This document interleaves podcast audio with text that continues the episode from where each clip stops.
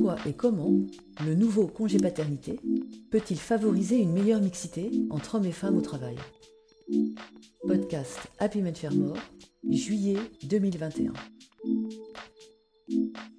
Le 1er juillet, la durée du congé paternité sera doublée, passant à 28 jours au lieu de 14, avec 7 jours obligatoires à prendre à la naissance de l'enfant. Cette mesure, qui a été votée à la quasi-unanimité en octobre dernier, est justifiée d'une part par le souci de permettre aux pères de profiter des premiers jours de leur enfant, et d'autre part pour favoriser l'égalité entre les hommes et les femmes.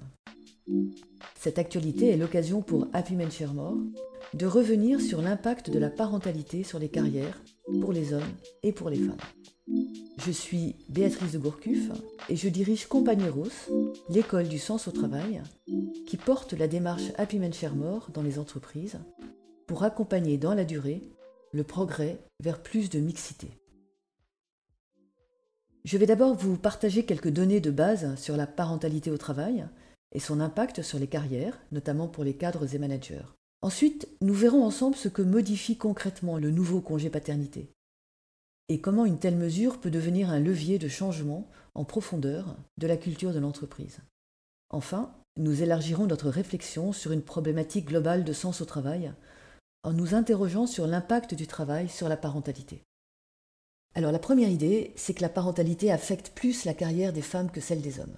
Quand elles ont un emploi, 45% des femmes âgées de 25 à 49 ans et ayant des responsabilités familiales déclarent qu'être parent a des conséquences sur leur situation professionnelle. Et c'est près de deux fois plus que les hommes. Ce taux passe à 56% pour les femmes cadres contre 33% pour les hommes cadres.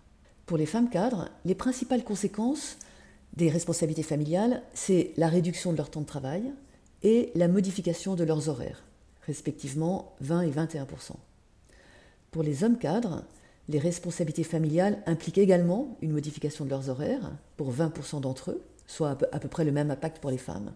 Mais curieusement, peu déclarent avoir réduit leur temps de travail à cause des responsabilités familiales. Ils sont en effet 3% C'est ainsi qu'aujourd'hui, 31% des femmes contre 4% des hommes travaillent à temps partiel, sachant que pour 66% d'entre elles, ce sont leurs responsabilités familiales qui ont motivé ce choix. Et pour les femmes cadres, le taux de travail à temps partiel est de 21% contre 2% des hommes. Pour 83% des femmes cadres, il est justifié par des responsabilités familiales. Par ailleurs, si hommes et femmes cadres exerçant des responsabilités familiales aménagent leur travail de façon comparable, notamment en travaillant à domicile et ou le soir et ou le week-end, près de deux fois plus d'hommes que de femmes ont une durée habituelle de travail supérieure à 40 heures par semaine. C'est 57% des hommes contre 32% des femmes. On peut donc raisonnablement penser que l'évaporation des femmes au poste à responsabilité est directement corrélée à l'impact des responsabilités familiales. Pour mémoire, quand on parle d'évaporation, les femmes représentent en France 48% de la population active, 38% des cadres, 18% des membres des COMEX et CODIR.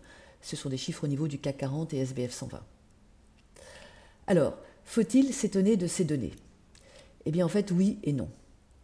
On peut légitimement trouver une certaine logique à ce qu'un certain nombre de femmes choisissent de donner une relative priorité à leurs enjeux familiaux dans les périodes où ceux-ci sont forts consommateurs d'énergie et d'émotions tels que la maternité ou le bas âge des enfants. Dans cette perspective, des différences de taux d'inactivité et de durée de travail entre père et mère, pendant une brève période, un à deux ans par exemple, n'auraient rien vraiment de choquant. Comment expliquer en revanche que ces responsabilités familiales pénalisent plus les femmes que les hommes sur la durée longue d'une carrière? Alors en fait, deux freins pèsent objectivement sur l'engagement professionnel des mères. Et c'est précisément ces freins que le nouveau congé paternité, qui prend effet aujourd'hui même, 1er juillet 2021, a l'ambition de desserrer. Le premier frein, c'est l'inégale répartition des tâches familiales. Il faut savoir que les femmes assurent encore aujourd'hui environ deux tiers du temps domestique et 70% du temps parental. Le deuxième frein, c'est ce qu'on appelle la norme de disponibilité. Même si de nombreuses sensibilisations ont eu lieu dans les entreprises sur le sujet, la disponibilité reste implicitement une norme d'engagement professionnel. Et la maternité reste implicitement et durablement attaché pour les mères à un déficit de disponibilité. Alors, comment le nouveau congé paternité peut-il desserrer ces deux freins? Le renforcement du dispositif de congé paternité a été décidé à la suite d'un rapport IGAS de 2018 qui a mis en lumière les effets positifs de ce congé. La manière dont l'étude d'impact de la loi formule ses effets en matière d'égalité professionnelle montre que le législateur a pris conscience des freins que nous avons précédemment cités. Alors je vais citer ce, rapport. Le congé paternité favorise l'égalité entre les femmes et les hommes par plusieurs biais. Tout d'abord, le congé paternité peut participer à un rééquilibrage des tâches parentales et dans une moindre mesure domestique. Ensuite, le congé paternité et d'accueil de l'enfant peut également jouer un rôle dans la réduction des inégalités professionnelles entre les femmes et les hommes. En effet, la maternité constitue une période d'accroissement de ces inégalités du fait d'anticipation des employeurs sur des interruptions d'activité plus fréquentes et de crainte d'une disponibilité moindre des femmes. Le congé paternité contribuerait à corriger ces inégalités en répartissant mieux les interruptions d'activité au sein du couple et en modifiant ainsi les anticipations des employeurs. Alors, comment accompagner cette mesure dans les entreprises pour qu'elles tiennent ses promesses? Le renforcement du dispositif de congé paternité est une mesure intéressante car elle veut générer un déplacement très concret sur une norme culturelle très puissante, puissante d'une part dans les foyers et d'autre part dans l'entreprise, c'est cette norme de l'assignation très large des contraintes de maternité aux femmes.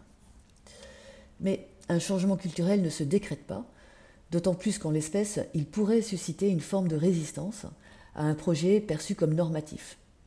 Certains peuvent se demander, est-ce au législateur de dire comment les couples doivent organiser leur vie familiale? Alors, Happy Chermore est convaincu qu'il y a en fait un puissant enjeu de société à lutter à la fois contre le plafond de verre et le plancher de verre, c'est-à-dire à permettre aux hommes comme aux femmes de travailler de façon engagée tout en respectant leurs enjeux essentiels de vie privée. Dans cette perspective, nous, sommes convaincus que ce nouveau congé paternité est peut-être avant tout un levier d'évolution de la culture d'entreprise, en permettant aux hommes de faire mieux accepter dans leur travail leurs enjeux de vie privée.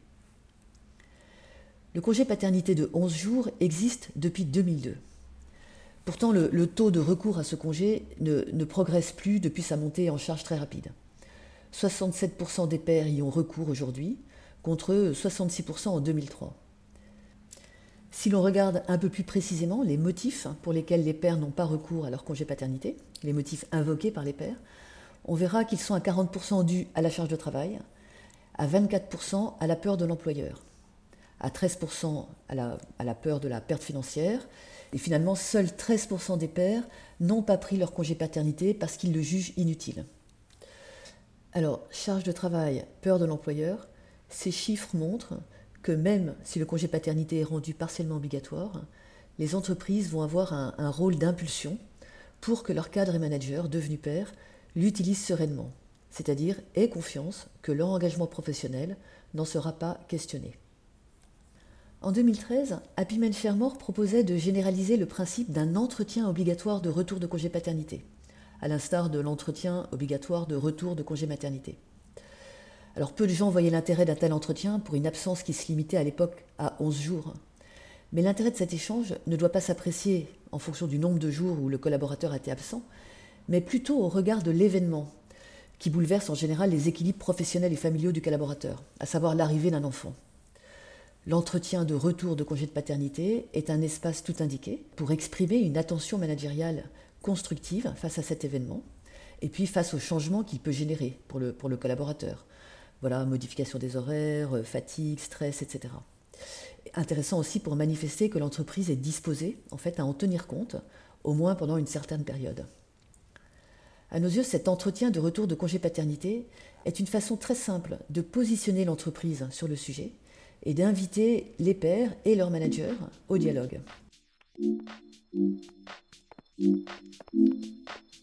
Quelques mots maintenant pour conclure. Nous avons démarré ce podcast en parlant de l'impact de la parentalité sur le travail. Mais le vrai sujet n'est-il pas, en fait, l'impact du travail sur la parentalité? Nous savons tous la difficulté endémique qu'il y a à concilier en France travail et responsabilité familiale, pour les pères comme pour les mères. En 2018, près de trois quarts des cadres, âgés de 25 à 49 ans et ayant des responsabilités familiales, déclarent des difficultés de conciliation. Les pourcentages varient à peine selon qu'il s'agit de pères ou de mères de famille, 76% des femmes et 71% des hommes. Pour les hommes comme pour les femmes, la principale difficulté, c'est la longueur des journées de travail. Alors du coup, la question c'est des modes de travail qui structurellement ne permettent pas à des cadres parents d'assumer sereinement leurs responsabilités familiales, sont-ils durables? Sont-ils responsables? Sont-ils motivants? Sont-ils fidélisants? Sont-ils exemplaires? Répondre aujourd'hui à cette question conditionnera demain l'engagement des jeunes collaborateurs parents et le déploiement de leurs talents, qu'ils soient des hommes ou des femmes. C'est à nos yeux le défi de performance et de sens au travail pour les entreprises aujourd'hui. Alors une petite précision sur les chiffres cités. Ils viennent principalement de l'étude INSEE première, numéro 1795, qui a été publiée en mars 2020, ainsi que du rapport IGAS 2018.